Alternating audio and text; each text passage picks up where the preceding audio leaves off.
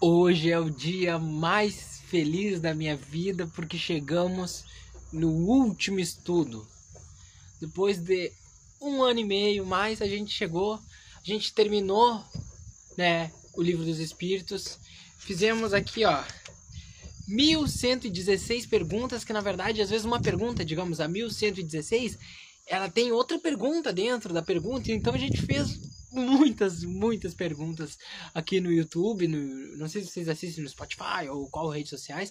E estou muito feliz e pretendo fazer uma live né, na Páscoa, vai ser no canal do Facebook, porque no YouTube a gente não consegue fazer a live se não tem é, mil inscritos, algo assim. Como é um canal pequenininho ainda, a gente tem 80 inscritos a recém, não conseguiria fazer a live. Uma live na Páscoa, né, no, no, no dia de Páscoa, fazendo uma recapitulação geral, né? Como se fosse um, um especial né, para nossa página, onde a gente vai conversar, vou contar mais a história da página, de onde que veio a ideia, por que, que estamos aqui, para onde vamos, né, o que vamos fazer no futuro, vai continuar os vídeos, não vai continuar os vídeos, é, a gente pode tocar alguma música também, lembra que a gente fez algum, no decorrer de sempre, a gente fez até estudo musical, apresentamos para vocês músicas espíritas, né, trouxe pessoas para fazer estudo, né, e vamos falar sobre isso e vamos fazer uma recapitulação geral do livro dos espíritos, né? O horário ainda é definir, mas eu vou colocar provavelmente detalhe ou detalhezinha, né? E eu estou muito feliz. E agora a gente vai falar só das conclusões, né? O Kardec botou de conclusão. O primeiro livro da codificação espírita. Então, era a fundação do espiritismo. Então, aqui ele, na conclusão, ele vai apresentar muitos argumentos para defender o espiritismo, né? Então, é sobre isso que nós vamos falar, o encerramento do livro dos Espíritos.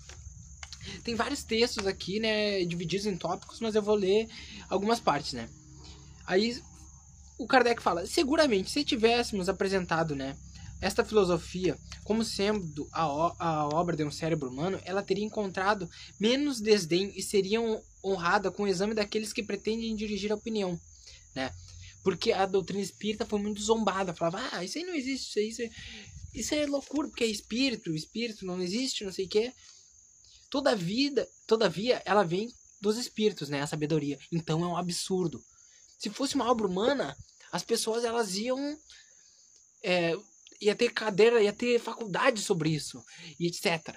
Mas como é atribuído aos espíritos, as pessoas zombam. E as pessoas dizem: não, isso aí é coisa de louco, as pessoas não vão a fundo. Então é isso que o Kardec está falando. Kardec segue: comunicações extra-humanas, né? Todos os autores sagrados, desde Moisés, falaram des, dessas espécies de comunicação, né? O Chico Xavier fala no Pinga Fogo, né? O, o Emmanuel está falando. Será que os Dez Mandamentos que Moisés apresentou não foi a primeira psicografia? Né? Porque foi, o que é psicografia? Os espíritos, eles estão passando uma mensagem, né, do plano espiritual para o nosso planeta, né? E aí muitas pessoas falam: "Não, isso é coisa do espiritismo, é loucura", mas aí tá falando que dentro de outras religiões já havia psicografias, né? Espíritos santos traziam mensagens, mas não era denominado como espiritismo, nem como psicografia. Tinha um outro nome e eram aceitos. Então, por que que as comunicações entre os espíritos não podem ser aceitas, né? E o espiritismo, ele tem essa função ele vem relembrar de novo os ensinamentos que Jesus passou, explicando novamente, em termos mais claros ainda, o que Jesus quis falar. Com a invenção do microscópio, nós descobrimos um mundo infinitamente pequeno, porque antigamente não existia microscópio, então era como se não existisse. Você olha para uma parede você só vê uma parede. Né? E com o microscópio a gente descobriu um mundo que nem suspeitávamos. Com o telescópio nós descobrimos milhares de mundos em que não suspeitávamos. Mas as comunicações espíritas nos revelam um mundo invisível, né? Então, o momento vai chegar que vai ser provado as comunicações. E os espíritos, eles nos mostram um mundo ainda que a gente não conhece. E muitas vezes a pessoa não conhece, não conhece e ela julga, não, os espíritos não existem, não existe isso porque a ciência não me explicou. Mas aqui tá dando um exemplo. Há séculos atrás não existia um microscópio, quer dizer que os, os vírus e as bactérias não existiam. Elas existiam, elas estavam lá, só que a gente não sabia. Né? Os planetas existiam, existiam, mas a gente não sabia, porque a gente não tinha um, o equipamento certo para identificar. Né? Mas agora a gente vai começar a ter, e as comunicações são isso. É a, é a prova do plano invisível que a gente ainda não vê, mas que existe. Assim como eu falei, né? Como as doenças existiam, a gente não tinha um microscópio, A gente só não, não conhecia elas, mas elas já existiam, independente da gente querer ou não. Não é de admirar que no início de uma ciência, quando as observações ainda são incompletas e cada um examina sob seu ponto de vista, há sistemas que pareçam ser contraditórios. Se entre os adeptos do espiritismo há os que diferem de opinião sobre qualquer dos pontos da teoria, mas podem concordar dos pontos fundamentais. Então é isso que importa. O que, que ele, que, que, eu vou traduzir o que, que ele está falando aqui. O espiritismo é uma ciência e como uma ciência social há diversas formas de se interpretar entendeu? Embora o espiritismo ele tenha a interpretação aqui, ó, ele, ele não tem, não usa alegorias.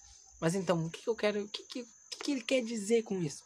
Ele está querendo dizer que o espiritismo ele tem uma base, a comunicação com os espíritos, a reencarnação, mas há pequenas divergências ali. O espiritismo não deixa de ter credibilidade se o Ismael ele tem a visão do espiritismo, ele concorda com tudo do espiritismo, mas em determinado ponto ele pensa um pouco diferente de um outro dirigente espírita, né? Quer dizer que um deve ir contra o outro, uma casa espírita deve fechar a outra, deve ir, é, sei lá, vou fazer uma denúncia lá pra, pra, pra Federação Espírita, pra fechar aquela lá, vou brigar com aquele outro centro espírita porque ele tem uma forma um pouco diferente de aplicar a determinada. O próprio Kardec diz que dentro do espiritismo podem haver espíritas com opiniões diferentes, mas que olha só, concordam sobre os pontos fundamentais. Os pontos fundamentais. Então, é muito importante falar disso, porque às vezes a gente vê brigas entre os centros espíritas, muitos falam, não, eu não acredito que lá no plano espiritual, né, eu já vi, eu já participei de estudos, eu não acredito que lá no plano espiritual a gente coma. Aí outro fala, não, mas é, é, porque lá tem um corpo sem material. Não, mas eu não acredito. Aí há brigas, há brigas. Então, o espiritismo é uma ciência social. Assim como Aristóteles classificava a felicidade como uma de um jeito, Platão classificava de outro jeito, Sócrates de outro jeito, quer dizer que algum está errado? Não. Os maus espíritos, na verdade, eles querem isso, eles querem que a gente brigue, enquanto a gente perca o foco daquilo que é importante. Isso aconteceu com Jesus. O que que era? Moisés vem falar, falava que você deve se purificar, você deve buscar melhorar e etc. E o que que acontecia? Eles queriam crucificar Jesus, por quê? Porque ele não lavava as mãos, né? Antes de comer os discípulos de Jesus não. Então eles se apegavam a pequenos, em vez deles se preocuparem em evoluir, em serem melhores, eles se preocupavam com pequenos detalhes. Né? A gente sabe que há canais que são voltados, dedicados exclusivamente a desmistificar o espiritismo, porque lá no, no livro tal, no momento tal, teve edição assim que contradiz com o que está lá na obra básica, ou a obra básica contradiz o que diz hoje, né? Então a gente não deve se preocupar com essas picuinhas. Muitas pessoas perdem a fé. Ah, não, mas eu acreditava numa coisa e me mostraram que é outra coisa. Então quer dizer que a doutrina tá errada, porque. Ah, não, não, isso aí tá tudo errado. Não, né?